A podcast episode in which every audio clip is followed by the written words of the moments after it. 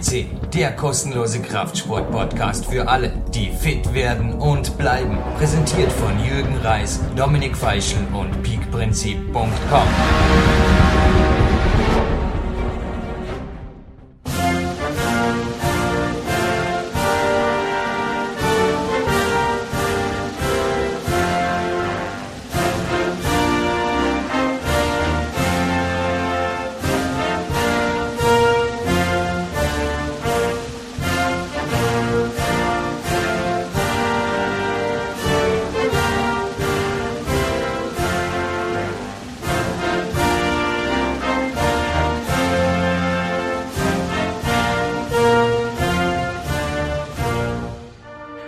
So, und live on tape aus Dornbirn begrüßt Sie, liebe Zuhörer, Zuhörerinnen. Jürgen Reis für PowerQuest CC und am anderen Ende Österreichs natürlich zu einer solchen Platin-Sendung selbstverständlich. Es ist mir eine Ehre, Dominik Feischl, hallo am Telefon. Herzlich willkommen, Jürgen. Es ist mir eine absolute Ehre, auch heute dabei zu sein. Äh, wir haben einen ganz, ganz besonderen Gast in wenigen Minuten dann am Mikrofon, der nicht das erste Mal bei uns ist, aber wo es immer wieder eine ganz, ganz große Ehre ist auch. Und Platinstatus hat er zu Recht. Also äh, das ist das Höchste, das man bei unserem Podcast bekommen kann. Also das ist ein absoluter Ehrengast, den wirklich ja die ganz, ganz Großen bekommen und äh, er hat es sich mehr als verdient, Jürgen. Du kennst ihn noch, noch viel besser als ich. Ich bewundere ihn schon seit längerer Zeit. Du hast zu ihm sogar schon ein freundschaftliches Verhältnis. Man kennt sich live sogar schon, hast ihn getroffen und äh, ja, es ist einfach wunderbar, so einen Mann dann wieder im Studio zu haben, denn der Erfahrungsschatz von ihm, der ist ganz, ganz gewaltig groß.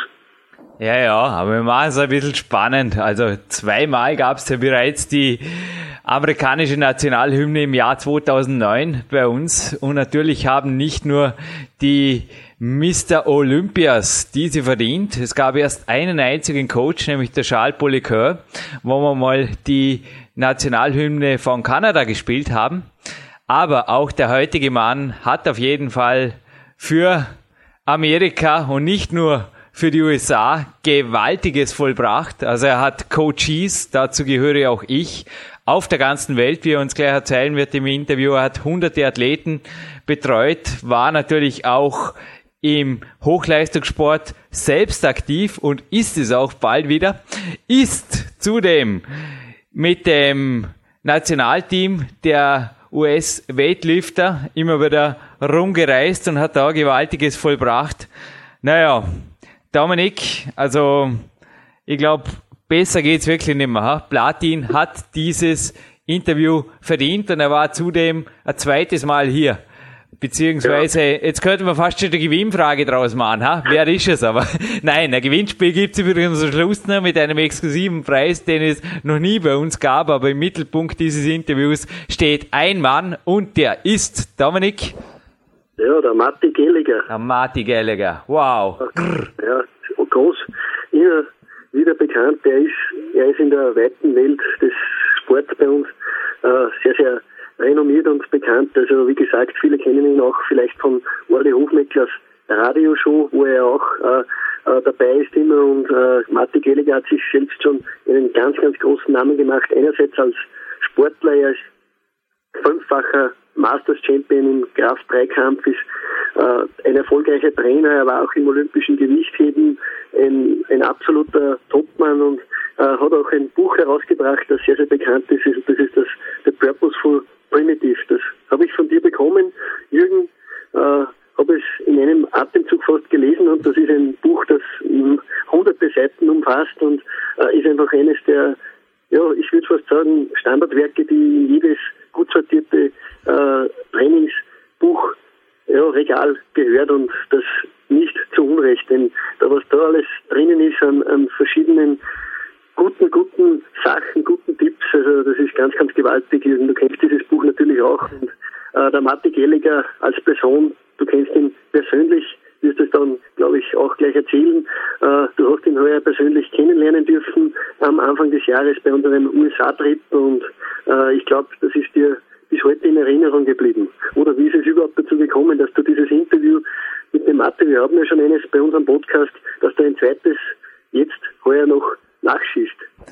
Ja, fast schon mystisch. Ich habe dir davon erzählt und habe gesagt, Dominik, ich hoffe, auch du erklärst mir jetzt nicht für crazy weggespaced oder irgendwas. Aber vor mir liegt gerade die Seite 332 seines Buches.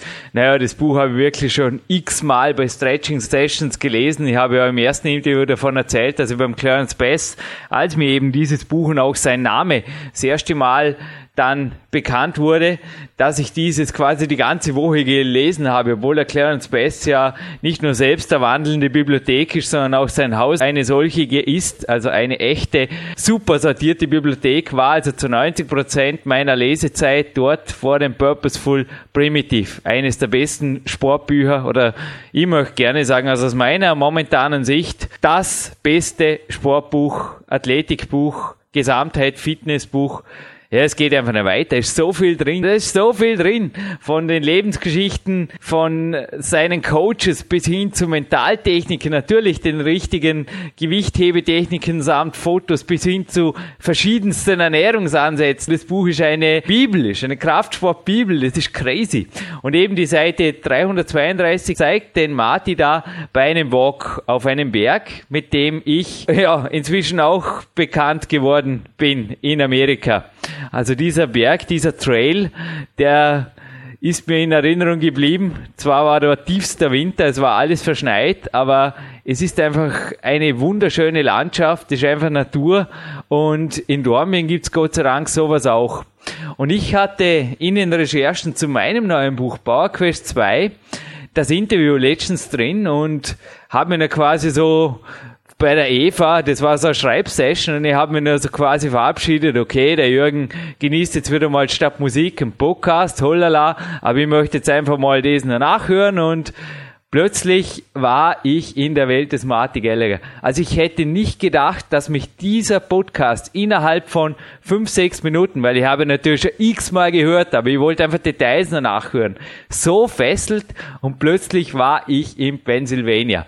Und als ich wieder zu Hause war, als ich quasi wieder aus diesem Zauberwald, aus diesem verzauberten Dornbirner Wald, der zum Pennsylvania Wald wurde, zurückkam, ich hätte am liebsten sofort zum Telefon gegriffen und habe mir aber gedacht, naja, so schlau ist das vielleicht nicht, weil der Mann liebt genauso wie ich seine Freiheit und schreibt erst schon mal eine Mail. Und am nächsten Tag kam aber ein Retour-Mail, das mich, glaube ich, genauso sehr überrascht hat wie dich, gell, Dominik. Ich habe es dir weitergeleitet und er hat mich nicht für verrückt erklärt, als ich ihm das berichtet habe, sondern das Gegenteil war der Fall, gell? Ja, absolut. Also, ihm ist es nicht anders ergangen, so in der Art. Und das mhm. dürfte einfach auch Telepathie. Ja.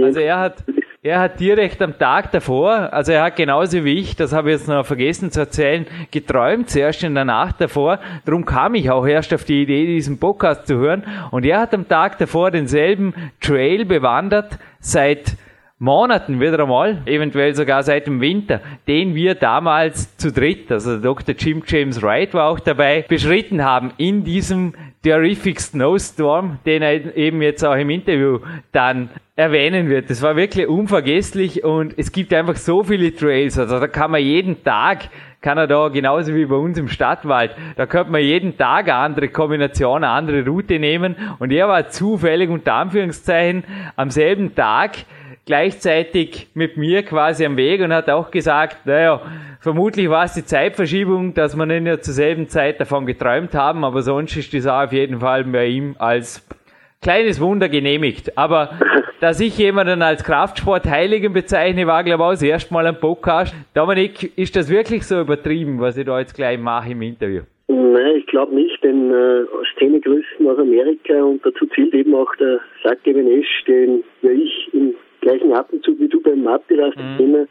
Habe ich den Sake Venesh besucht mit dem Lukas und äh, auch dort sind wir ja, sehr, sehr glücklich mitgeflogen wieder, aber auch der Sake Venesh ist ein absoluter Fan von Matti Gallagher. Er hat Würde ich auch sagen. Äh, zufällig dieses Buch äh, in seinem Blog vor Monaten davor schon vorgestellt und es einfach auch ja, bezeichnet als eines der Grundwerke, die ist einfach, ja, die ganzen Fotos und alles, das ist einfach ja, das ist so, so viel wert. Die Athleten, die darin vorgestellt werden, es ist viel, viel Recherche da drauf gegangen. Das dürften Jahre gewesen sein, die der Mathe damit verbracht hat, einfach auch Erfahrungen zu sammeln, zu ordnen und der Sake Venesh spricht in höchsten Tönen.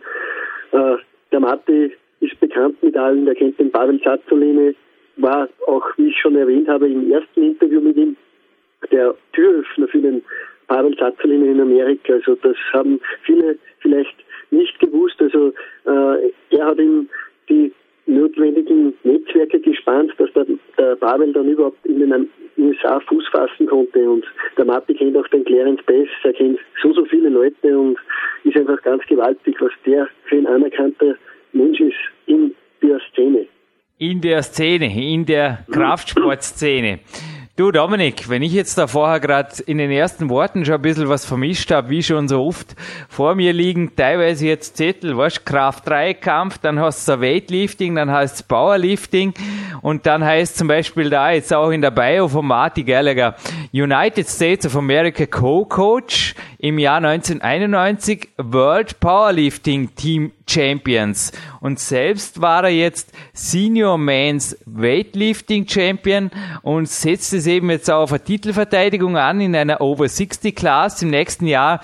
Du, sorry, ich bin kein professioneller Sportreporter, aber ein bisschen reingelesen habe ich mir auch, aber doch fehlt mir da die letzte Klarheit und du hast mir da heute per Mail geschrieben, hey Jürgen, komm, lass mich das machen, das ist ganz schnell und einfach erklärt. Also bitte Dominik, lüfte den Nebel, der sicherlich nicht nur für mich existiert, über dieser Kraft-Schwerathletik-Szene. Ja, es ist nicht so schwer, wie man denkt und äh, ja, ist einfach durch die vielen Sachen, die immer wieder hinzukommen. Kettlebells gibt es mittlerweile und alles Mögliche. Es gibt schon Kettlebell-Wettkämpfe, die gibt es schon länger in Russland und jetzt auch in Amerika. Aber äh, Powerlifting, also der Kraft-Dreikampf, wie er bei uns heißt, und das olympische Gewichtheben, das ist das Olympic Weightlifting, wie es auf Englisch heißt, äh, das sind zwei grundverschiedene Sachen. Natürlich hat beides mit Kraft zu tun, aber äh, während das olympische Gewichtheben eher schnellkräftig und technisch ist und die Disziplinen Reißen und das Umsetzen und Stoßen beinhaltet. Und auch da war der Matti, er ist sehr, sehr vielseitig. Er war auch da in seinen Jugendjahren äh, ein Champion und er ist dann gewechselt zum Kraft-Dreikampf. Und das ist nicht unüblich oft in der Szene. Und Kraft-Dreikampf, der beinhaltet eben Disziplinen Bankdrücken, Kniebeuge Kreuzheben, also drei schwere Grundübungen und äh, ja auch das olympische Gewichtheben natürlich reißen und umsetzen und stoßen, das sind schwere Grundübungen. Ja, es ist einfach, es ist natürlich unter dem großen Deckwort Kraftsport zu finden, aber hat seine verschiedenen, ja, man kann nicht das eine und das andere gleichzeitig erfolgreich machen, das hat noch niemand bisher beweisen können. Es hat aber, so wie der Matti, Athleten haben es einfach geschafft, dass sie in einer Disziplin erfolgreich waren und der anderen. Also das gibt es sehr, sehr wohl, aber in beiden gleichzeitig Weltklasse zu sein, das ist schwierig. Aber wie gesagt, der Matti ist da wieder mal ein absoluter Ausnahmeathlet. Also von denen, die das geschafft haben, gibt es ganz, ganz wenige. Nun eins, was ich aus dem Wikipedia auf jeden Fall erfahren habe, und das wird stimmen, die Information, dass Kraft-Dreikampf im englischen Sprachgebrauch Powerlifting genannt wird. Genau. Und jemand, der jetzt ein Five-Time World Masters Powerlifting Champion ist, ich sage das einfach jetzt Englisch, den kann ich nichts falsch übersetzen, falsch sagen oder irgendwas. Nein, es ist sogar laut Ernest Hemingway das Berufsrecht oder die Berufspflicht eines Autors to tell about the truth und das steht eben auch im Buch von Marty Gallagher, die Wahrheit zu sprechen. Und ich glaube, die ganz, ganz klare Wahrheit kommt jetzt freundschaftlich, aber doch, wir werden hinterher noch ein bisschen drüber reden. Dominik vom Marty Gallagher per Direktleitung aus Pennsylvania, Amerika. Welcome, America. Good morning, America. Or should I say, Good morning, King Marty Gallagher. How is your kingdom? Greetings. How are you, Jurgen? Where are you calling from? I'm still in Austria, and I think, like you, I live, I can say, in a kingdom surrounded with woods, and I will also enjoy a great long walk with a friend, and this is called cardio in your book, The Purposeful Primitive. And I think you still have every day, we have some things together, Marty, haven't we? Oh, yes. uh, outdoor aerobic exercise trumps indoor machine cardio every single time. Nature is beautiful and folks need to get out. Every municipality has a public park. Find it.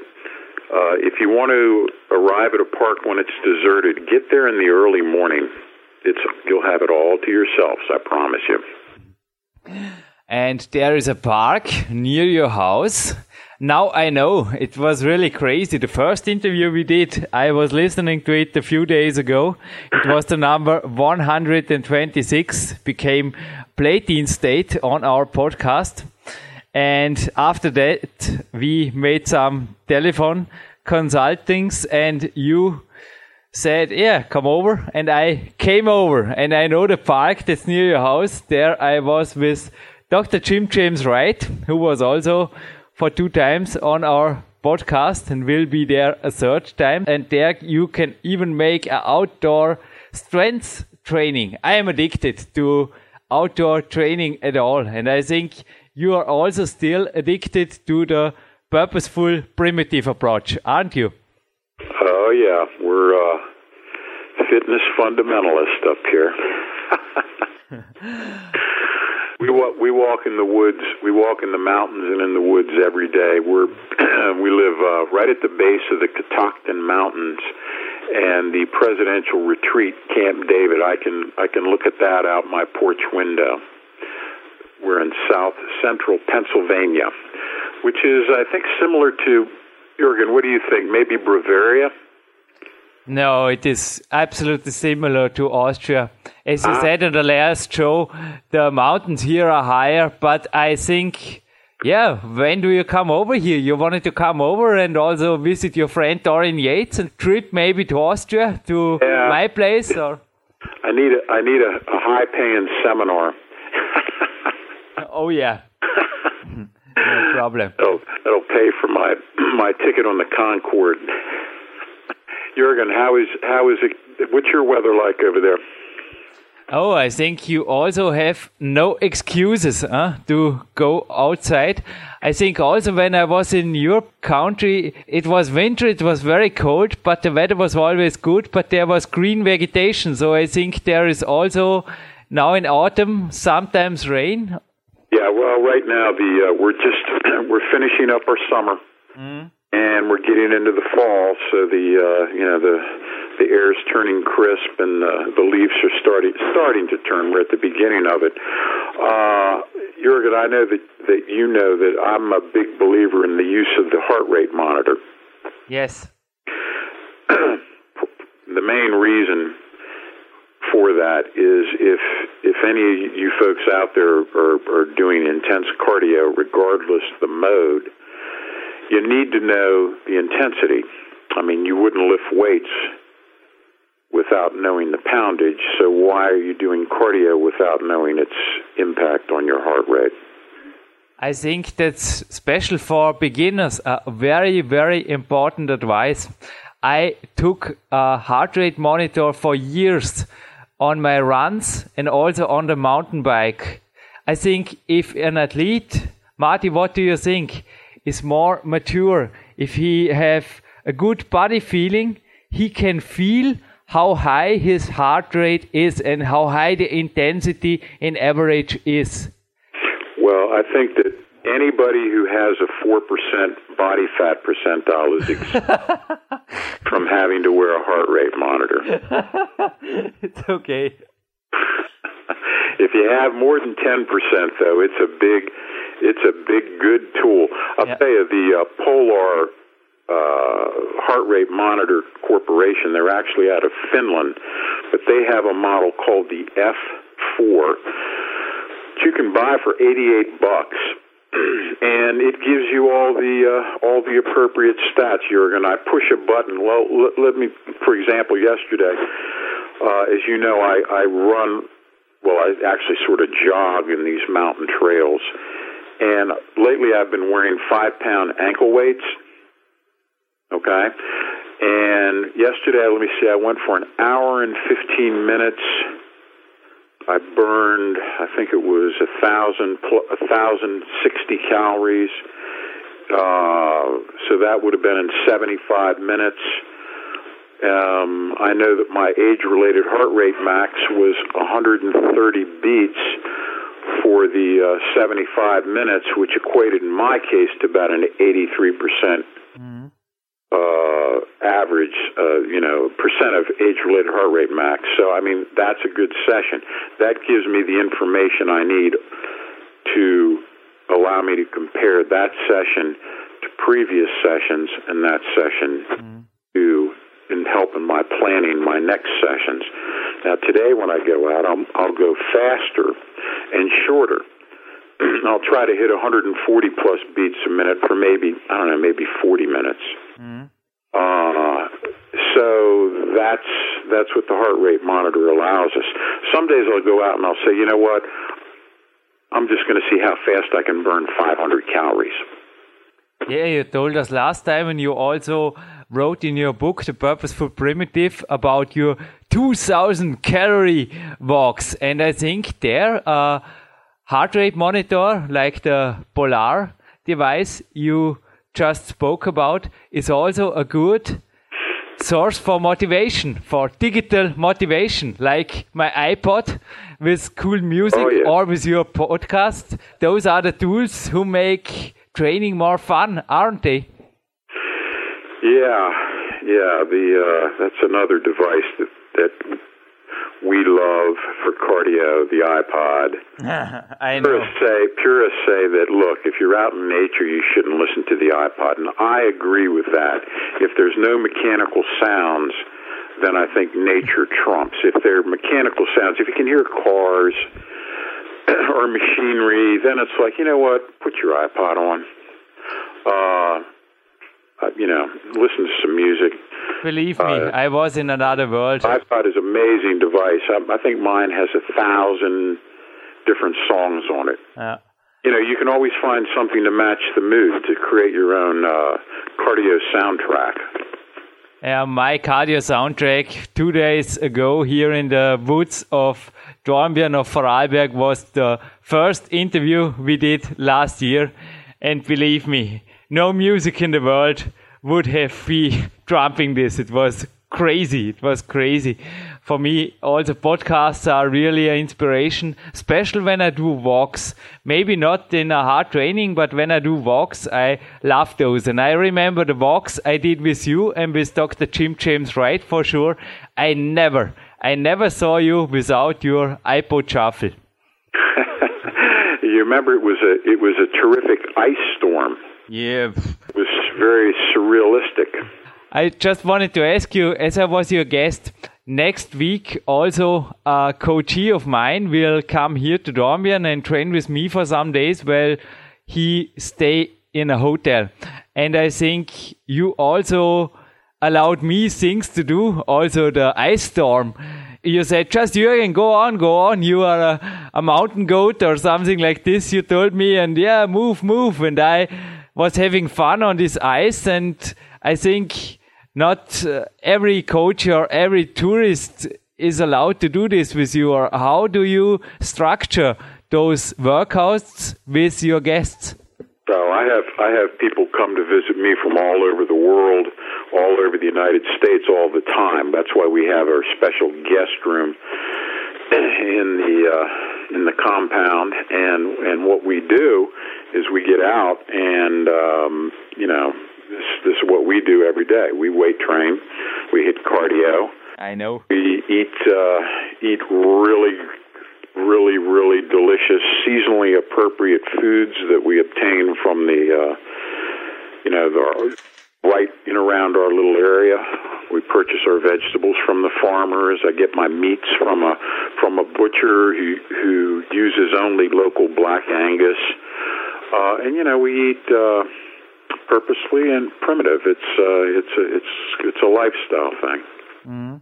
But even so, before I was visiting you, I was two times the guest of Mr. Clarence Bass, also a man. I just Up in the desert. I just read in the book today that he is called by you also one of the purposeful primitive ones. Just in the first pages, in the very first pages, you wrote about Clarence Bass. And one thing I learned of this man, and one thing I also learned from you, to not make the things too strict you often told me, yeah, Jürgen, you are on Ori's warrior diet and you know Ori told this and this and Ori in the radio show and Ori on your coachings and everything is nice. But I think maybe you sometimes should be a little bit more easy, especially when it comes to dieting. And this is one thing I took over to Austria. I think to make stress, catabolic hormones like cortisol are also a mental connected hormone. I think if something stresses you up like crazy, I mean, makes things too overcomplicated when it comes to dieting, sometimes also makes more stress than it's worth the troubles. What do you think about this? Are you finished, Ori? No, I am a fan of Ori and I love the warrior diet. I'm on the warrior diet since 2005 and I left it for one single day. It was right in the first two months and I felt that I can't imagine to drop off the uh, warrior diet. Also, you are practicing the warrior diet, Marty. Do you still? Yes. Hey, you said you'd let me talk. Yeah, so talk, please, please. That sounds like one of those questions that Ori would ask, and by the time it was over, you went, I think he asked about five different things there. Yeah, that's one of the things Jürgen never learned. But please talk, and if you forgot the question, I will repeat it. We alternate diets out here. Mm-hmm. We alternate diets. Yeah, I think the warrior diet, that's great, but I also think that there's some um, there's some logic to alternating diets like you alternate training programs. Mm-hmm. Okay, different strategies. Mm-hmm. Basically, Ori's strategy is it's about meal timing. Mm-hmm. If you look at a guy like John Parrillo, he also is about meal timing, or Dorian Yates. Dorian eats multiple times every day. Mm. He'll eat small mini mini meals spaced equidistantly throughout the day. He'll continually fuel up. Now that's that is a meal timing strategy. Ori's warrior diet is a meal timing timing strategy. Now both of them have favor certain nutrients and certain food sources over others, right? I think it's a good idea to alternate diets to, you know, maybe every six to eight to ten weeks. Um, I also think that the body gets used to it if you give it too much of the same thing. Mm. Be spontaneous, right? Yes. Like but as musician. When it comes to the details, I also saw you, and I have a page in front of me, one of your peak weeks. They were peak week peak weeks, I call it this way, just before your competition, It was in summer 2007. Was also for myself a great summer, but you were also competing there, and even there, you sometimes, not every day, but sometimes there is a beer. There is also, when I was your guest, there are some foods, not in big amounts, but some foods Ori maybe will say, mm, yeah, maybe not the best. Yeah, right. But then again, Ori doesn't deadlift 600 pounds. oh, that's cool. yeah, that's true. And also, what I said with the stress hormone that comes from the mental. If you're afraid of every chewing gum because of the artificial sweeteners in it, because you're afraid to get cancer or something like this, you can stop it. You can stop living on this planet because it's it's ridiculous. You can make more toxic stress to your body by thinking like this. And I am not thinking like this, but I had a lot of coaches and I still have them who are really afraid, you know, by there's an industry on the one side who say everything is no problem and just get supplements and everything is fine and get your food 90% from supplements. And there's an industry on the other side and they make their business with fear. And they say every sweetener is poison and every this is poison and every this is toxic and the people get crazy. And you know what? We all die anyway, don't we? No, um, I don't think so, but everybody dies. it was just a joke. But you are far away from dying. But before I come to not dying, because I'm just talking about your comeback after this, give us a last, because you were in the middle of the industry. You were even writing for Parrillo Press. What is your opinion about these fear press? I call it this way, like writing about sweeteners are cancer and beer is toxic and everything is toxic and meat is also right. And um, you can step in the street and get run over by a bus. Yeah that's true. You can't control life. No. And you also can't control all the details in food and you also can't control all the details in training and life and everything. Your four elements i know connected. All right. And you can you could be perfect if you, you want to try that, but that, that in, in of itself is stressful. Stress is a premature ager. Mm. Right? Yes, and I love the good stress. This high, high levels of mental stress are prematurely aged. They look older than their chronologic reality. Mm. People with low stress levels look younger. That's why you look so young. You know why I look young? Home cooking, home cooking.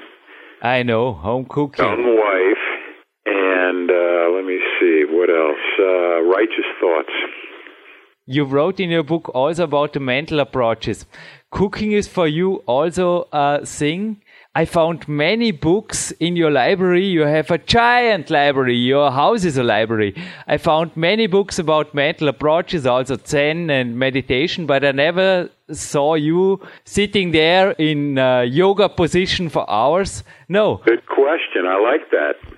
My my meditation occurs when I'm in the woods by myself, tooling along with this beautiful visual uh, nature, landscape, always changing. Uh, listening over my iPod to anything from you know jazz to classical to rock to whatever I feel like.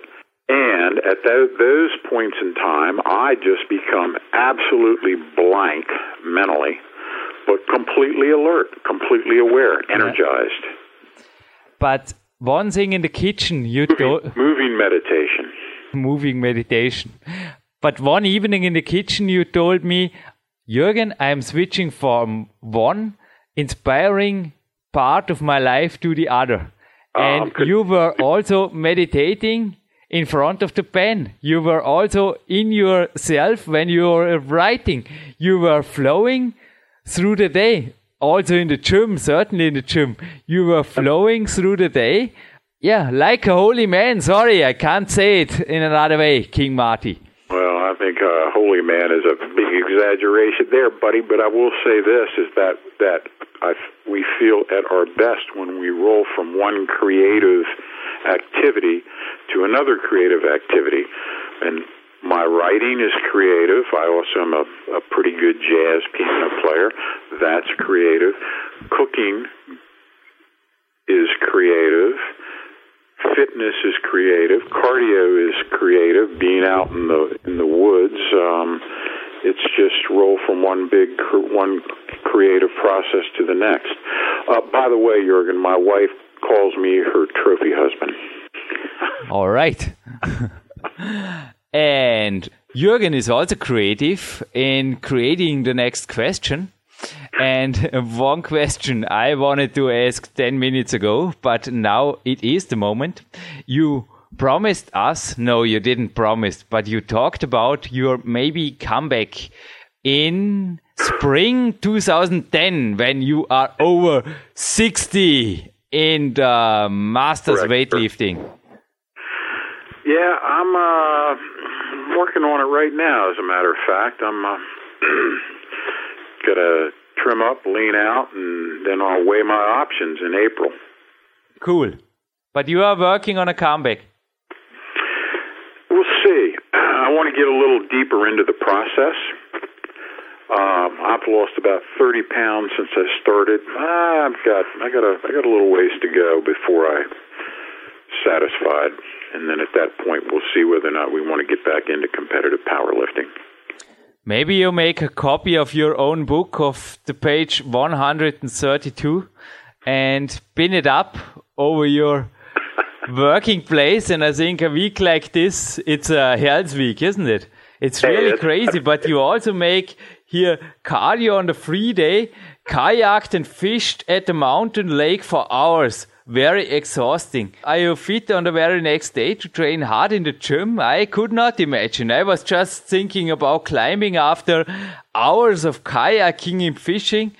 What about your discipline when it comes to regeneration. You're always, you're like Jürgen, like Clarence says. Jürgen never keeps his feet still. He is always moving, moving, moving. Well, that's also why you're so lean. you you burn so many calories just in your day to day existence, and the fact that you're as light and as lean as you are, mm-hmm. um, you're, you're, you're a strict very strict and dis- disciplined eater. Yeah, you know the rules Ori gave me, and it's a honor for me. Like you do the things your gurus told you. By the way, you are also a man I want to make the present of my next book. I thought about the man who had the most influence, not only my career, in my life, and you are in these giants. I also had the giants uh, for my Power Quest 2, and you are one of the giants of Power Quest 2, Marty. Well, thank you very much. I'm flattered. I mean, you're um, you've, you've you've done really well athletically, and uh, you know you're you've just really exemplify the lean and light variety of athletics. I just was thinking, it's good that you're I do not. Horse and we're pack mules. Pardon? You are a you're a thoroughbred, and uh, guys like me are pack mules. yeah. I am I'm happy that I do not have to lift weights. But my question before, what about rest days before days when you really serious train the next day? How do you prepare? I think you need at least a rest day and Oh yeah, sure. Some or more. I'm not gonna I'm not gonna train my body if it's fatigued. Yeah. I'll do something.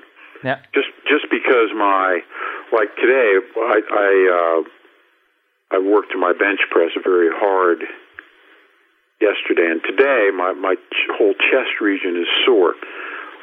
That's not going to prevent me from going and doing some some nice cardio. Mm-hmm. But if the cardio was too much and you feel still sore tomorrow, do you say to yourself, hey, I'm a weightlifter and I want to recover faster, so I make less cardio? Or do you say, hey, I take it easy and I make one rest day more and then I attack with 120%? Yeah, either. Both. I mean, yeah.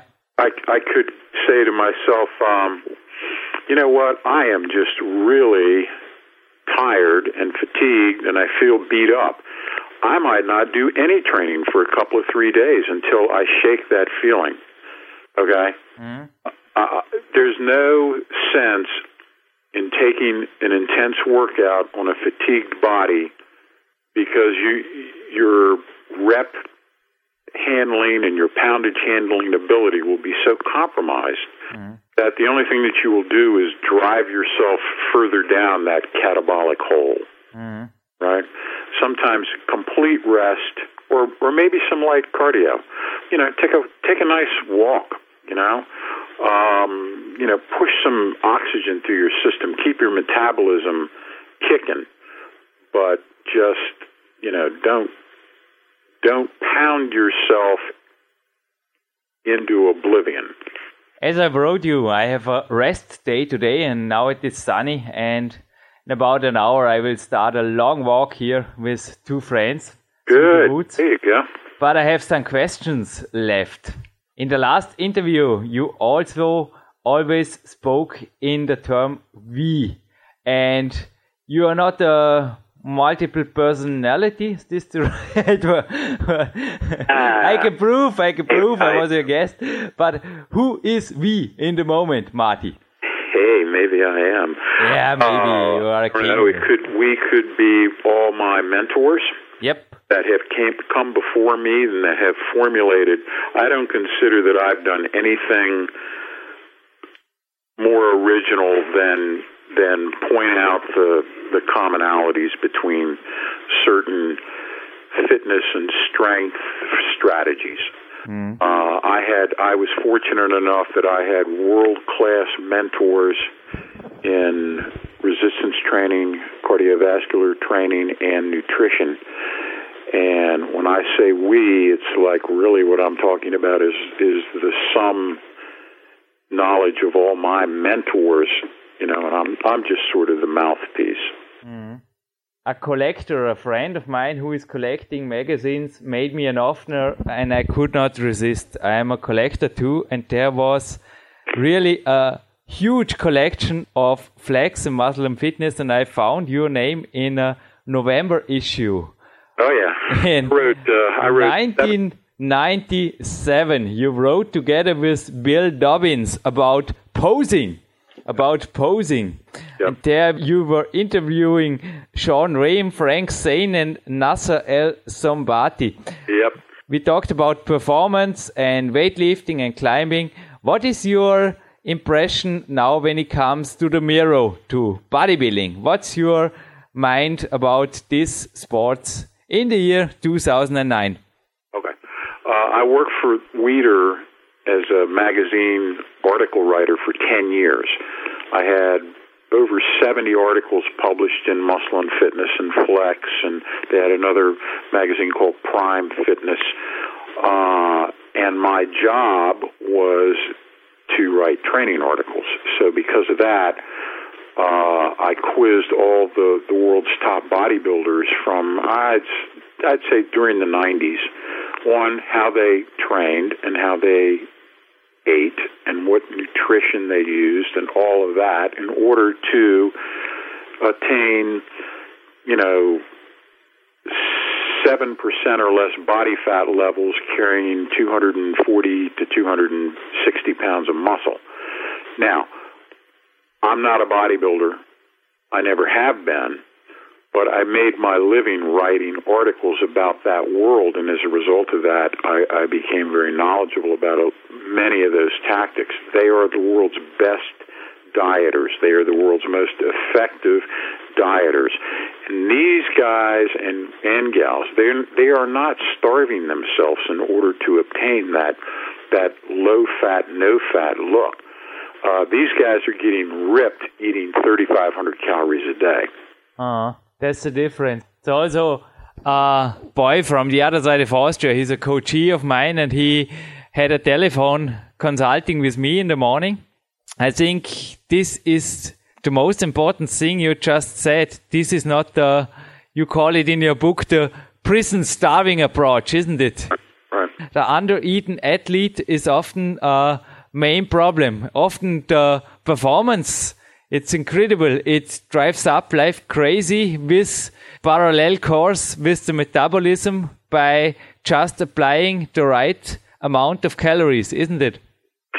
Calories and your food choices. Mm. Uh, bodybuilders basically live on lean protein yeah. and fibrous carbohydrates before competition. Mm. Now, they have found that if they stick to eating lean protein and basically vegetables, then it's impossible for them to get fat. And and these guys are consuming you know four or five hundred calories a day up four hundred five hundred grams a day in protein uh using the the fiber to act as sort of a rotor rooter to keep keep keep their systems somewhat healthy. And uh you know even the natural bodybuilders it is no big deal for a local bodybuilder at a local show to achieve a 10% or less body fat percentile. Uh, 30 years ago, that was that the, the number of men who were able to achieve 10% body fats were very rare. Uh, the winners of the competitions were like 8%. Nowadays, any local competition at any local high school. That's a natural bodybuilding show and you'll find 20 guys there that are that are 10% or less body fat. And it all is it's the availability of the knowledge. Mm. uh, 30 years ago that knowledge was like a tightly held secret. Nowadays that knowledge is everywhere. If you do this if you eat mainly lean protein and fiber a little bit of starch you do that consistently you get rid of the alcohol, you get rid of the refined foods, you get rid of the sugar foods, you get rid of the man made foods, then eventually you will get down to a 10% body fat percentile, assuming that you are being consistent in your weight training and consistent in your cardiovascular exercise. Do those three things, and you will get lean. But that's those are, that's a hard thing. I mean, you've got three different disciplines going on simultaneously. You've got to be uh, steadfast in each one in order to to lever progress. Um, but if you do, and if you're able to maintain that disciplined lifestyle for eight to twelve weeks, and uh, you'll completely renovate your physique. Mm. But when it comes to physique, I think like the boy I had on the telephone this morning, also your clients often have goals. They are in the mirror. I ask him what kind of athlete do you want to be? And he didn't said a climber or Olympic champion or a weightlifter. He said he want a physique like the bodybuilders in the 60s and 70s. This was interesting. He said, yeah, the huge, huge modern bodybuilders, they are too far away from his imagination. And I think you will agree. Yeah, they're, they're not. It's, it's a look that is past reality or normalcy. Yeah. Uh, those physiques that he is talking about would be guys like uh, I don't know, maybe in Europe, Reg Park. Yes. was a great physique. Um, Bill Pearl. Arnold Schwarzenegger.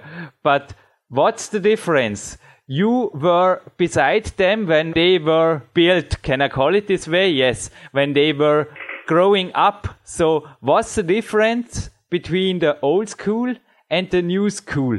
You know, besides steroids or anything. Oh, no, but I mean that's that's the difference. It's just the the amount of uh, pharmaceuticals that are used by the modern athletes is makes the amounts used by men back in the the ancient days. I mean that that's um, it's light years difference, mm. uh, and it's all the sophisticated knowledge and equipment, nutrition, and availability of, of food and all that stuff. A guy like Marvin Eder, who was a terrific physique, hugely strong guy, back in the mid 50s, completely drug free. At 195 pounds, he could overhead press 345 he made 12 one arm chin ups. I know him because he is in my next book. he is in Power Quest 2. oh, I'd love to see if you, any information you have on Marvin, send it to me, please. I will send it. I have plenty of information, but only in German, but maybe you can so, translate. What did he do? 12 one arm chin ups or pull ups? Chin ups, and I yeah, yeah, yeah. I have plenty of information. Maybe you can translate it into English, but I will send it to you. I read about Marvin Eder lots of pages because of my new book. It was really an athlete that inspired me. And also, like you, he is now on my mental digital frame in front of me. Yeah, he was an amazing, amazing athlete. Mm. Tremendous upper body strength at a time before drugs. Yeah terrific physique. Um, you know, he's a real was the prototypical purposeful primitive. But were these athletes not only? You just said the main difference are the steroids or the pharmaceutical helpers, but I think they were also athletes. They were training. They were driven. Really crazy trainings, you know. They could jump a fence. They could climb a tree. Yeah. They could throw a ball. They could catch a ball. They could play a pretty good game of tennis. They could, you know, go out and, um, you know, climb a mountain. Yeah, that's it. That's the difference, isn't it? Yes. something is lost. And, you know, that if you go back to the 50s and the early 60s, you'll see a lot of really great examples of drug free, mm. beautiful physiques, very capable.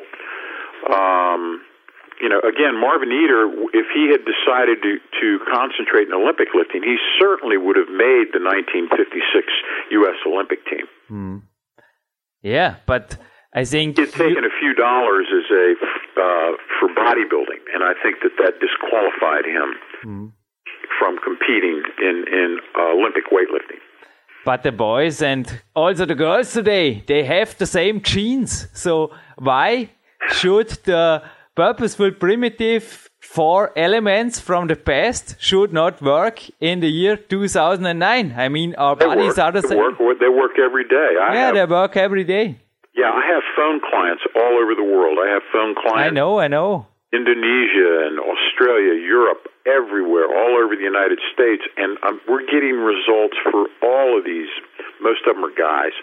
We're getting results for all of these guys just by simply utilizing and incorporating the, the, the four essential elements. You have to have a resistance training element, you have to have a nutritional element, you have to have a cardiovascular element, and you have to have a psychological element. Mm-hmm. The last one is the one that's most overlooked. There's a psychological aspect to transformational fitness. Anybody can do fitness that doesn't do anything. Uh, but to do fitness that actually transforms the body, requires you first transform your mind. Uh, real renovation begins in the brain. Mm. It's a good topic you picked up in the last interview.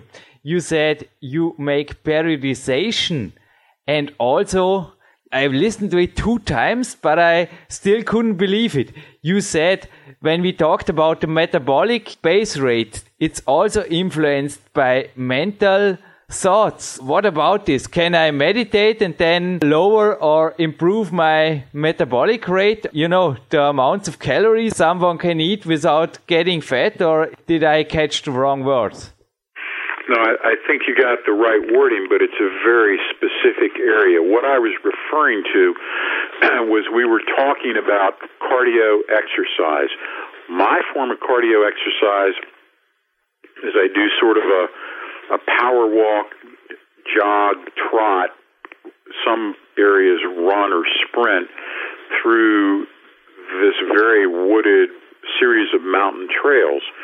Um, I have found that on certain occasions, if I, for, for whatever reason, pick a right, the right music at the right time, in the right setting, and in the right environment, uh, my heart rate, as evidenced by my heart rate monitor, can kick up by 10 beats a minute. Now, this is not something I necessarily can control. It's just something I notice. I notice if for whatever reason I'm in a I'm in a really good physical place, and I get out and start doing cardio or weight training, really, and I hit the right music and this is not necess- it's it's actually a bit of a contradiction because it's not music that I select. It's just music that comes on, and for whatever reason, I make a, a connection with it. I notice that that can increase my heart rate by 10 beats a minute. So that is what I'm talking about, and that really is a is a mental thing. Yeah, thank you for this answer because I was still not believing that you are maybe in the same mind, but yeah, we also not talked about it. But I also here have often the feeling that people who are obese or who have problems with getting in shape, they often have really mind programs running. They are counterproductive and they are often manipulating themselves or getting them away from their goals, also the goals in life, by thinking not the straight way, as you told with the iPod, just letting go by time to time. Meditation, sports meditation. I like that. We do a lot of that. We we do a lot of um, psyching ourselves up during uh, weight training and trying to get in a amplified mindset during the cardio. We really have found if you if you've trained with any top top athletes, what you come away with is the fact that they can increase their performance by I would say at least ten percent if they have their head screwed on straight the day of the competition. Mm. Conversely, if for whatever reason they're in a bad mental place on the day of the competition, um, they can finish 10% worse than what they thought they were going to, or what, where they should have. My King Marty, this was a great interview. I think we are coming to the end of a great radio show with you. Good, because I got to go train. I know, and I also honor your time, and I just wanted to say thank you. You were also one of the biggest mentors of our podcast, Power Quest CC. Your connection didn't also just led to a follow-up interview with Pavel Tsatsouline we had after the interview we made last year. Also, for sure, all the listeners know the interview with Dr. Jim James Wright was recorded directly in your writing room. We are kind of connected. I was reading today about Bill Pearl. You were writing he taught you to get up at 4 a.m. in the morning. I get up at 4.30 and I know there's a Marty Gallagher on the other side of the world and he is also writing. It's 7. The best time is I write from 4 to 7. Yeah. Then I'm done for the day. Then the rest of the day is my own. So it's near 8 and you have to train? Yes, I do, sir. Marty. I have to eat. We train, then we eat.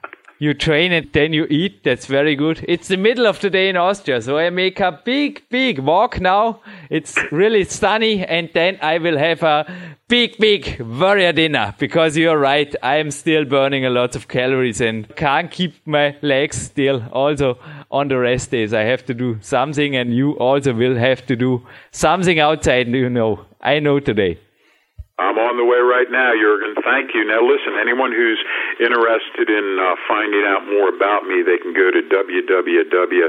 Well, no, just dragondoor.com. Forget the www part.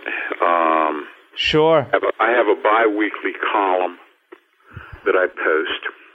Sure. Uh, you can look at my latest physical transformation, human human transformation projects. Um, right now, we've got a guy that I worked with for a year. he lost uh, 70 pounds of fat, gained 10 pounds of muscle, and his his his squat went from uh, 45 pounds to 300 pounds. And on page 167 of the greatest book ever written in in the athletic scene. That's not only the opinion of another mentor of mine, of Ori Hofmekler. It's mine too. It's the Purposeful Primitive book, and it is also available for all the listeners who listen now who are in Europe directly on our homepage. Click on shop, and there is in shop number two the Purposeful Primitive from Marty Gallagher in our shop. 500 pages fitness love. Incredible. Incredible. Incredible. All right, Jurgen. I got to run, buddy. Okay. Run on. And Auf Wiedersehen. Thank you. Auf Wiedersehen. Ja, herzlich willkommen zurück im Studio von PowerQuest. Der, der Matti hat angefangen äh, mit Aerobic Outdoor und das gleiche habe ich vor diesem Interview gemacht. Also auch ich habe noch frische Luft geschnappt. Das ist einfach ein Ritual, das ich oft mache, dass ich einfach auch den Kopf frei habe für so ein Interview, wenn es einfach möglich ist. Es ist natürlich nicht immer möglich, aber sobald es geht, mache ich das und es war sehr, sehr gut. Ich habe auch Luft gebraucht, nachdem ich dieses Interview Jürgen das erste Mal gehört habe. Wir bereiten uns natürlich sehr, sehr gut auf das vor und horchen uns das Ganze mehrmals an und ich mir sind immer wieder die Luft auch weggeblieben. Der Matti ist einfach ein riesiger Fundus an, an Wissen und offenbart das auch wieder in diesem Interview und ich möchte auch gleich noch dazu sagen, es ist eine absolute Ehre, dass wir ihn am Podcast haben. Der Podcast bei uns kostet nichts, das ist jedem bekannt. Also es ist gratis, was da an Wissen heraussprudelt und das ist enorm viel über die letzten ja, fast schon zwei Jahre jetzt und ja, ich möchte sagen, der Matti, der verlangt einmal für sein Coaching seinen Preis, zu Recht, wie ich, wie ich und auch in der Szene ganz, ganz klar äh, ja, gesagt werden muss auch. Es, Wissen soll seinen Preis haben und hier gibt der Matti einen Fundus von seinem Wissen gratis weiter und ich möchte mich ganz, ganz herzlich dafür bedanken bei ihm und auch bei dir, dass du das in die Wege geleitet hast. Ja, danke Dominik. Also danke natürlich auch nicht nur beim Friseurteam Rad, das mich übrigens jetzt 48 Stunden vor dem Weltcup noch mit einem ordentlichen Chai Marty Gallagher Haarschnitt gesegnet hat. Ich war gerade unten in der frischen Luft mit Fahrrad und wer auch hinterher, PowerQuest CC Hörer kennen das. Mein Ritual wäre auf jeden Fall auch noch nach dem Abspann jetzt Luft schnappen, denn mir ist einfach mega heiß geworden hier herinnen. Dank diesem Mann. Der Marty hat sich unseren Dank natürlich auch die Nationalhymne einfach x-mal verdient. Ja, er ist eben ein Fighter und zwar sieben Tage pro Woche, 24 Stunden pro Tag, wie er im Buch steht. Das Private Coaching mit ihm ist etwas, das ich übrigens auch nach wie vor gerne in Anspruch nehme. Du hast es gesehen, Dominik, das war auch ein Teil vom Mail. In der PS-Zeile unten stand das, da hat er mir einen Termin zugesagt für heute am frühen Nachmittag und dafür bezahle ich nach wie vor lieb und gerne, weil sein Wissen ist einfach für mich auch eines, das ebenso wie das Wissen von einem Ori Hofmäkler, einem Clarence Best oder anderen Coaches, genauso wie am Charles Polycœur oder auch meinen lokalen Betreuern hier teilweise mal in meinen Augen einmalig ist auf dieser Erde. Wenn es Vorgabe für GI, Haarschnitt und Army hatte, es befindet sich übrigens Sorry, Marti, wenn ich da jetzt noch ein bisschen Privatinformation ausgib, aber es befindet sich direkt neben seinem Monitor. Also da gibt's auch so Mentalwände, die sind nicht digitaler Natur, sondern das sind echte Fotos. Ein Foto, wo er irgendwo in der Wüste schwer bewaffnet und hoch dekoriert, also hoch käme nicht aus bei der Army, das war auch kein Gesprächsthema, aber da in einer ziemlichen Mission Wüstensturm sein dürfte. Und er hat beim Private Coaching, das wir vor dem Besuch geführt hatten, am Ende einmal, also als wir dann die Reisedetails, also sie haben mich eingeladen hat, nach Pennsylvania besprochen haben, da hat er gesagt, Jürgen, Austin Boy, ich nehme dich mit auf Bärenjagd und wollte mir ein bisschen Angst machen. Dominik, als dieser Bär von einem Mann neben mir gelaufen ist durch den Wald, habe mir immer wieder gedacht, und das habe ich auch dir dann in Venice Beach erzählt, also jeder Bär, der hier ranrückt auf ein paar hundert Yard, glaube ich, wird sich einfach schnell, schnell ducken und schauen, dass er ihn hoffentlich nicht gesehen hat. Denn ob mit oder ohne Waffe, der Martin Gallagher, glaube ich, ist besser als Coach und Freund zu haben als als Feind. Ha, was meinst du? Ja, ein absoluter Bär. Also Wahnsinn. Der ist so fit mit fast 60, also der ist so fit und wie gesagt, der lebt einfach das sieben Tage pro Woche. Die Stacy steht sieben Tage pro Woche um 4 Uhr auf, kocht eben den Kaffee. Also das ist das Einzige, was ich in Österreich übrigens hier vermisste, dass nicht schon der fertige Kaffee hier steht. Aber naja, das ist auf jeden Fall schnell erledigt und keine Ausrede für mich, nicht auch. Um 4.30 Uhr wie auch heute, nach 10 Stunden Schlaf, voll aktiv reinzustarten und dann gehen sogar solche Aktionen vor dem Weltcup. Das gönnen wir einfach, das darf ich machen und das ist einfach für mich auch Energie geben, die noch mehr Energie wiedergibt, weil für einen Coach was zu tun, denke ich, ist auch immer was, was, ja, es ist ein Dankeschön. Danke, Marti und Dominik, also wie hat dir das Interview gefallen? Es war Wahnsinn. Ja, wie, wie auch schon das erste, eine absolute Perle und Plattenstatus zu Recht. Und was mir immer wieder gefällt, er verweist immer wieder darauf auf das Wort primitiv und das gefällt mir einfach. Leider hat es in unseren Breitengraden einen sehr, sehr unangenehmen Touch, primitiv, ein Wort, das eher mit ja, schwächlich oder ja, äh, zu wenig einfach auch äh, assimiliert wird. Und das gefällt mir überhaupt nicht, denn primitiv bedeutet einfach. Und einfach ist oft der Weg zum Erfolg. Also einfach ist das, was einen ja, unkompliziert zu einem ja, auf dem, auf der, am geradesten Weg zu einer, zu einem Ziel bringen. Und äh, es ist, deckt sich auch mit Aussagen von Dan John, der ja auch sagt, simpel, also simpel, einfach und primitiv ist für mich so ein so ein Wort, das, das damit sehr, sehr verwandt ist und der Mate lebt auch dieses Wort, also er schreibt es nicht nur und predigt es, er lebt es auch selbst, du hast es selbst erleben dürfen über eine Woche fast und äh, hast neben ihm einfach auch gemerkt, es ist, es ist wirklich alles primitiv und aber erfolgsorientiert und es, es führt zu Erfolgen. Also wie gesagt, Matti ist erstens als Athlet sehr, sehr erfolgreich gewesen. Er ist es auch als Coach nun und er ist es, glaube ich, in seinem Leben, er ist glücklich und was will man mehr als in seinem Leben glücklich sein? Also da bin ich gerne primitiv, wenn ich glücklich bin. Und äh, ist ein absolutes Vorbild, was das betrifft. Und auch seine Walks im Freien und so, das ist, trifft genau das, was auch mich sehr, sehr glücklich macht. Und äh, es ist oft der einfache Weg und es ist aber der absolut schöne Weg. Auch du baust gerade ein Haus, Dominik, und nimmst vermutlich auch, nachdem du darin wohnen willst, nicht wirklich Abstand von den Vorzügen des 21. Jahrhunderts. Und der Marti hat uns gerade erzählt von seinen digitalen Spielzeugen, unter anderem iPod und Co., ohne den ich ihn zum Beispiel auch nicht in der Natur gesehen habe. Aber primitiv, da heißt sein Wort noch davor und das ist purposeful. Und ich habe jetzt gerade mit dem Mikro in der Hand. Heute ist wirklich frech, der Jürgen, aber Ruhetag erster Ruhetag von zwei vor dem Weltcup. Das steht im Englischen nicht nur für entschlossen und gezielt, sondern auch für zielbewusst, zielgerichtet und ich denke, das bringt es wirklich auf den Punkt, zweckmäßig.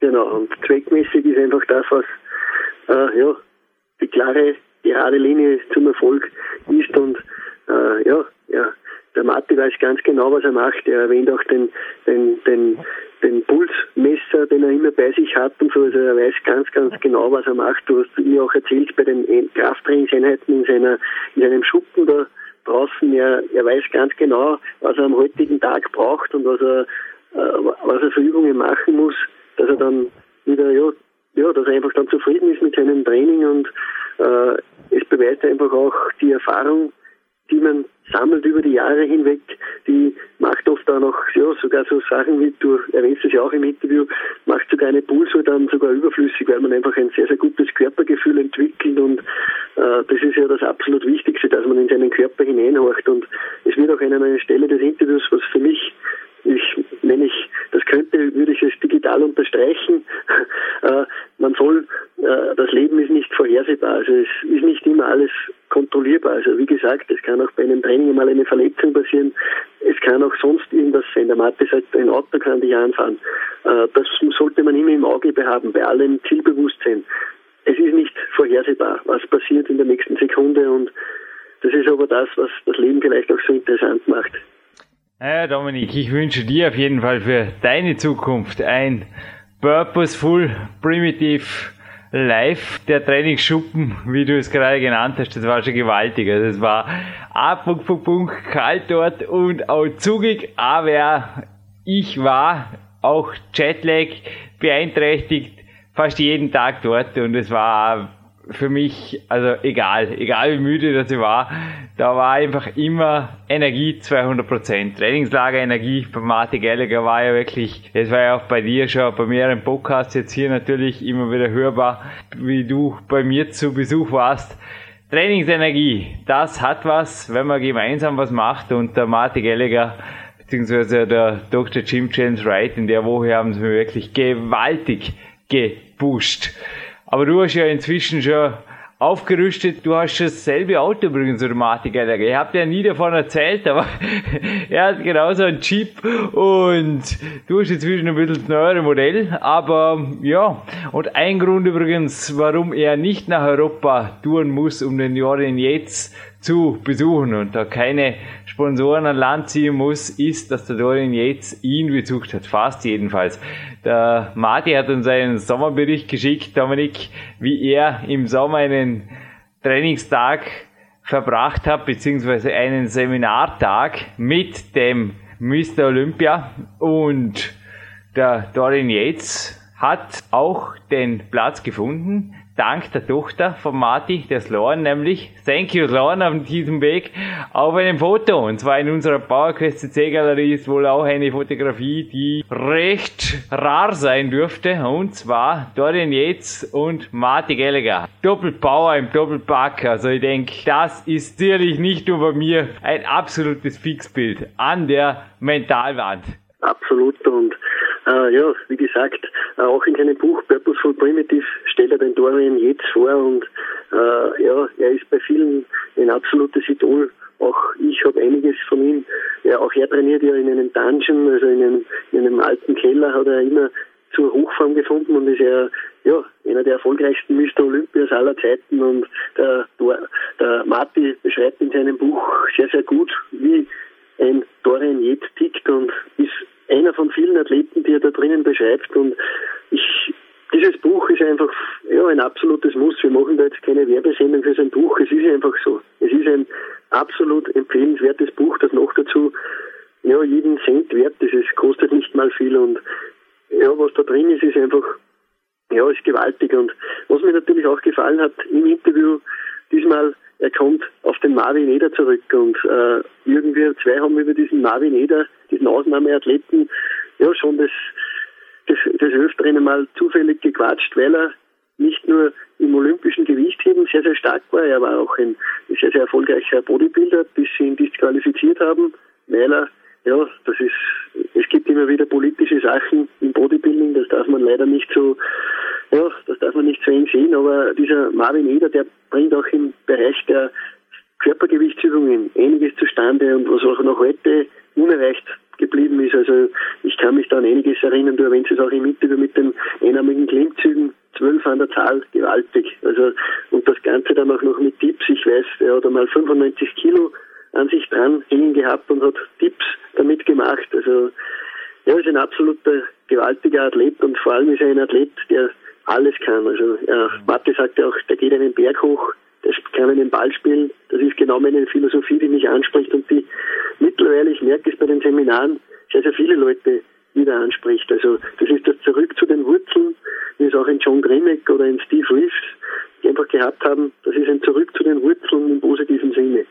Ja, ist ganz interessant. Also nicht nur der Coach Ida aus Wiener Neustadt hat mich angesprochen eben auf seine Körperziele, die da in den 60er, 70er Jahren lagen oder liegen, sondern sogar der Lukas Fessler, also dass der mal ein Vorbild hat, ist auch nicht so selbstverständlich und selbst der sucht seine Athleten speziell im 60er und 70er Jahre Bereich. Also auch ihn. Ich habe ihm kürzlich das Buch geschenkt. Das ist übrigens auch ein ausgezeichnetes Buch. Das legendäre Trainingsprogramme hast du natürlich auch. Und naja, du weißt, welcher Athlet das dort auf der Titelseite ist. Das ist der Frank Zane.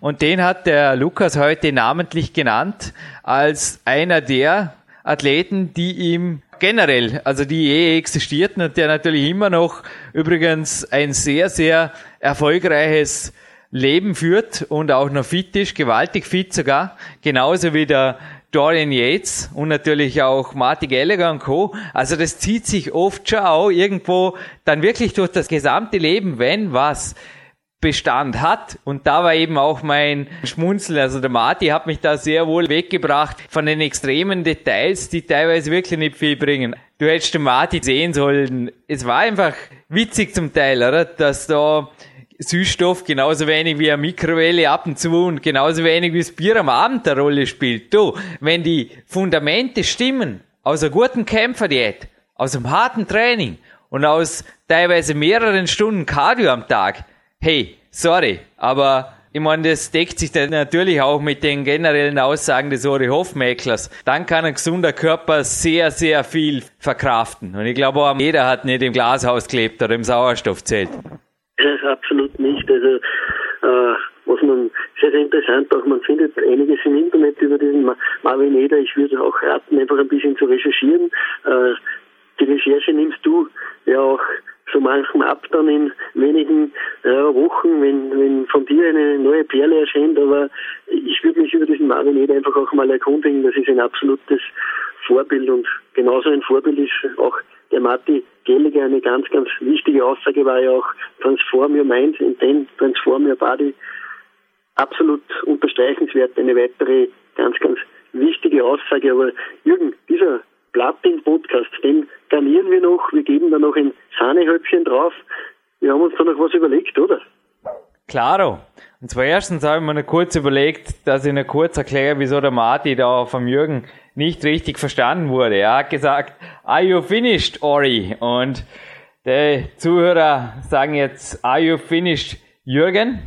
Bald einmal, aber das war so gemeint, wir haben also oft gescherzt drüben, nicht nur über die Mikrowelle, das war übrigens cool. Also das darf ich jetzt gerne kurz erzählen. Das war einfach cool. Der Uri hat mir mal gesagt, microwaved food is radiated food. Also ist quasi radioaktiv zerstörtes Essen, Jürgen. Das muss dir klar sein. Als der Marty, der natürlich auch den Uri als Coach hat, drüben die Mikrowelle verwendet hat. Auch ich habe eine Mikrowelle und verwende sie ab und zu. Speziell für Kämpfersnacks. Aber gestern Abend war zum Beispiel ein Teil des Kämpferdieners, war einfach kalt ich habe so viel recherchiert, da waren so viele Zettel und ich habe gelesen nebenbei und dann habe ich einfach auch die Mikrowelle verwendet. Auf jeden Fall habe ich den Martin darauf angesprochen und er hat gesagt, I crave for radiated food. Na, das war einfach cool.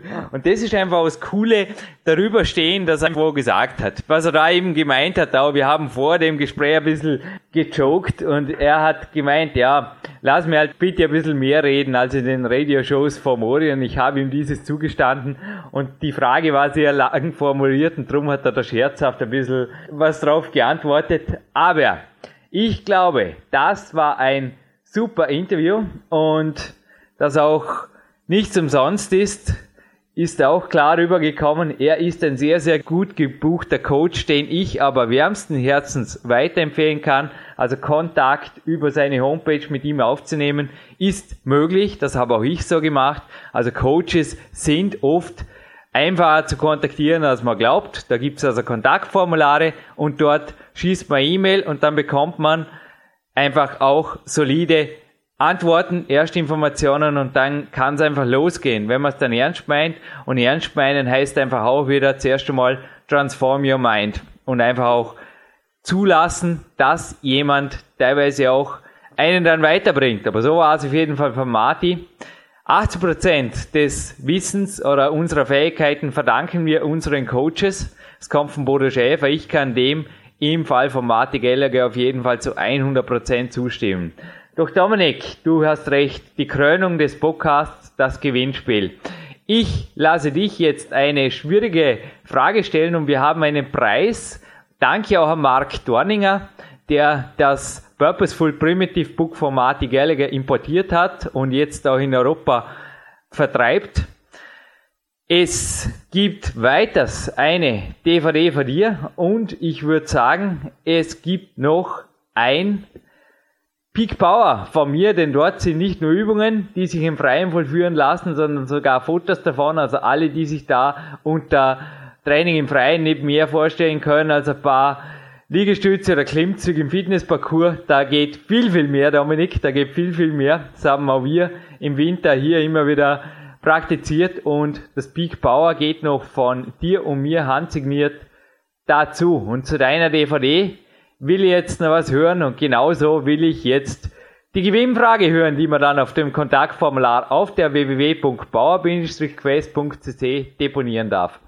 Ja, absolut. Also, äh, wie gesagt, äh, möchte das auch noch erwähnen, denn wie gesagt, es gibt bei uns nur ein Buch zu gewinnen von Purposeful Primitive, aber der Mark Dorninger hat es geschafft, das Buch zu importieren. Also es oh, hätte ich fast alle verlost, ja, das wäre ein bisschen ja, ein großes Gewinnspiel geworden. Ja, aber wie gesagt, äh, sämtliche Versandkosten aus Amerika fallen damit weg und äh, wer den Mark Dorninger kennt und schon einmal was von ihm bestellt hat, also viele kennen ihn ja auch von www.kettlebell.eu, also er ist bekannt, ich sehe das immer wieder auch in Foren und überall, er ist der absolut verlässlichste Kettlebell-Partner. Er liefert Qualität und er liefert sie vor allem rasch. Also ich habe oft schon Kettlebells bei ihm bestellt und habe sie dann zwei Tage später vor meiner Haustür gehabt. Und das ist für eine Ware mit über ja, 20 Kilo Gewicht oft ist das sehr, sehr beachtenswert und sogar nach Deutschland schafft er das oft.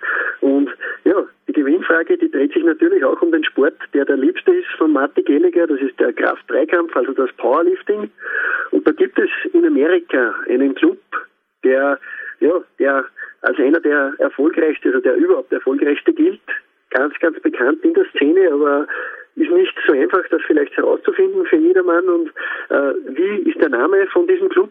Und als Zusatzfrage noch, wie heißt der Guru, also der Gründer dieses Clubs und äh, wer ist da der Lehrherr? Also auch der hat schon einige Bücher äh, ja, erfunden und der Martin Gehliger kennt ihn auch persönlich natürlich, ist ganz klar, ist auch aus seinem Sport.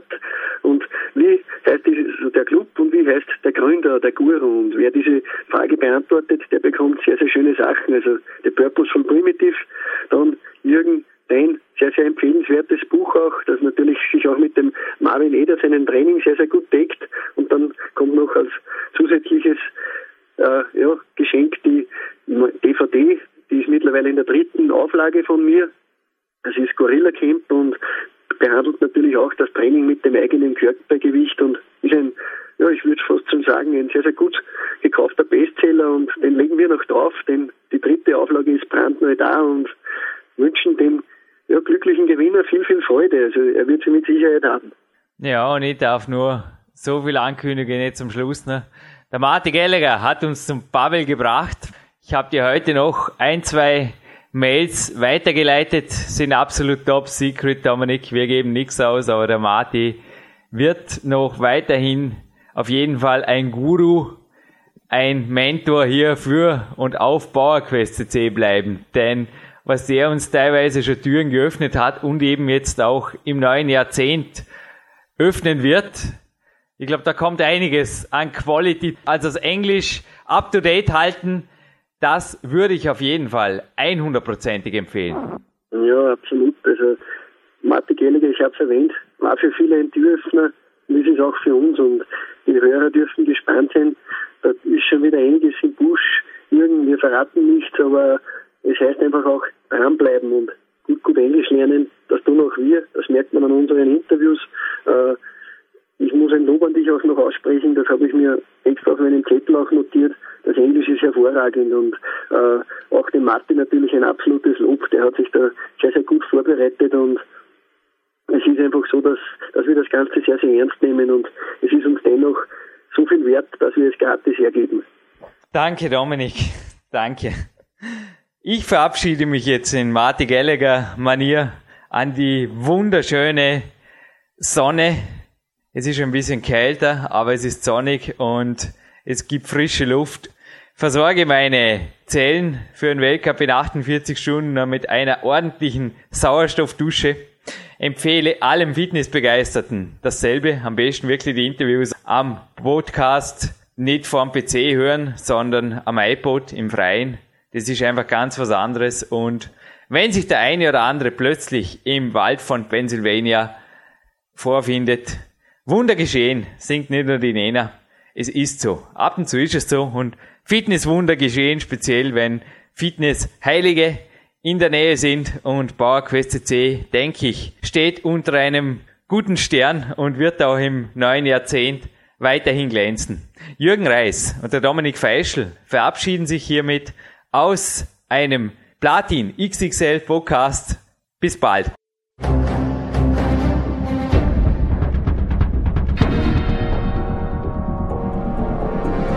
Alle Fitness-Bestseller der Peak-Trilogie, kostenlose Newsberichte und weitere Podcasts von PowerQuest CC sowie Trainingssoftware, Supplemente und Trainingsausrüstung, Personal Coachings, Seminare, Workshops und mehr. Jetzt direkt im Internet auf www.peakprinzip.com oder www.jürgenreis.com.